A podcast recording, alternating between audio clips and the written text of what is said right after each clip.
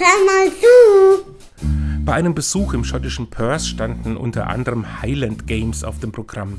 Besonders eindringlich waren die Dudelsäcke, die aus allen Ecken gleichzeitig um die Wette tönten.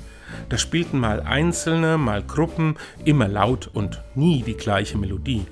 Die Töne überschlugen und vermengten sich. Schön war das nicht, aber zum Staunen brachte mich das allemal.